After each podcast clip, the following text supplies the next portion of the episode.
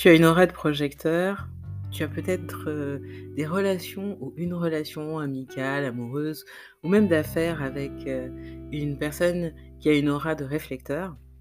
Je viens de publier un épisode euh, qui décortique une expérience, une connexion, un type de connexion fertile, positif, constructif entre réflecteur et projecteur. Tu veux y accéder, il te suffit tout simplement de t'abonner au podcast.